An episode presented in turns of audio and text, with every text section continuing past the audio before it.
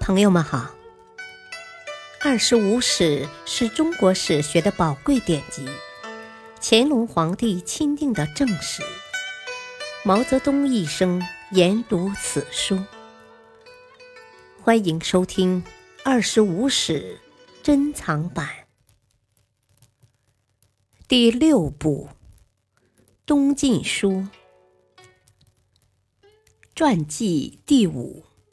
祖逖，羽翼，殷号。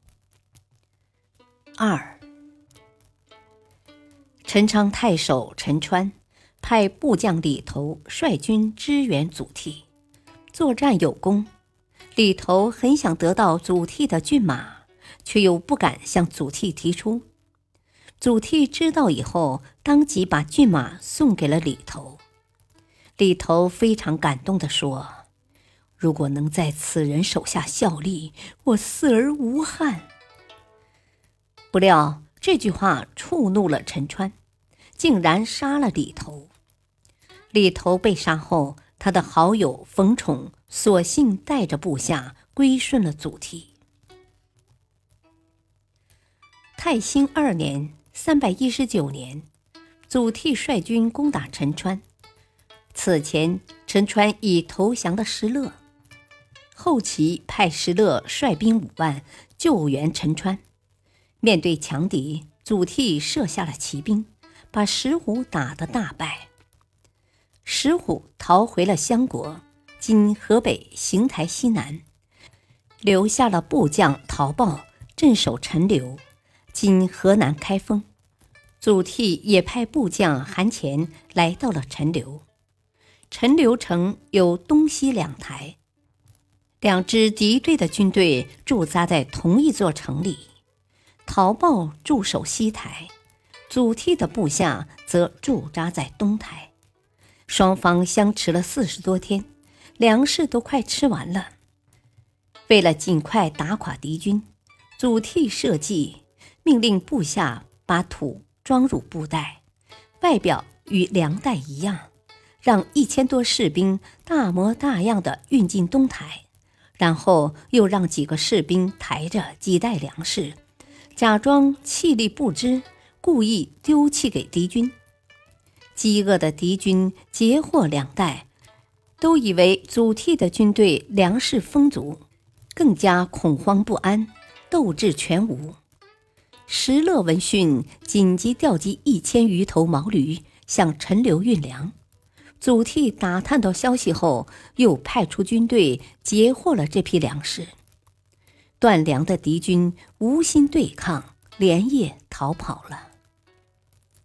机智勇敢的祖逖率领部下不断出击，几年之间就收复了黄河以南、长江以北的大部分地区。北伐出现了十分有利的形势。功勋卓著的祖逖也被提拔为镇西将军，但他仍然过着节俭的生活，亲自率领子弟参加农业生产，种地、砍柴，自食其力。他赏罚分明，爱兵如子。对于那些死于战火、暴露野外的尸骨，他都派人给予安葬和掩埋。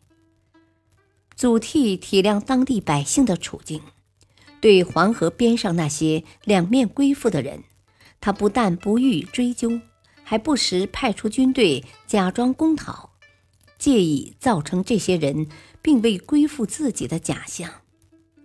他的所作所为得到了中原百姓的拥戴，有些老人流着泪说：“我们这些快要入土之人。”如今又遇到祖将军，真像再生父母一样，死也没有遗憾了。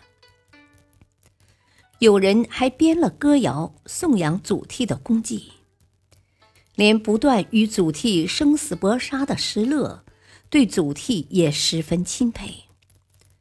他专门派人到幽州重修祖逖的祖父的坟墓，又写信给祖逖。请求在两军交界处互相贸易。祖逖没有答复，但默许双方互相贸易。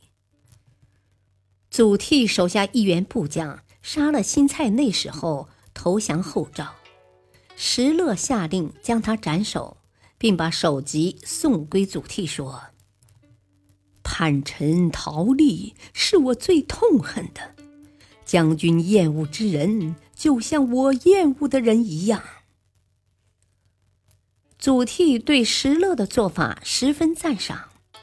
此后，凡后赵叛逃者，祖逖也一概不予接纳，又禁止部将侵扰后赵的百姓，边境竟出现了相对安定的情景。太兴四年（三百二十一年），晋元帝任命亲信戴渊为征西将军、司州刺史。作为祖逖的上司，祖逖知道戴渊虽然颇有声望，但胸无大志，目光短浅，自己受他的统辖和制约，很感不快。再加上此时王敦与刘伟间的矛盾日益激化，也使祖逖忧心忡忡，愤恨、忧虑与痛苦交织在一起。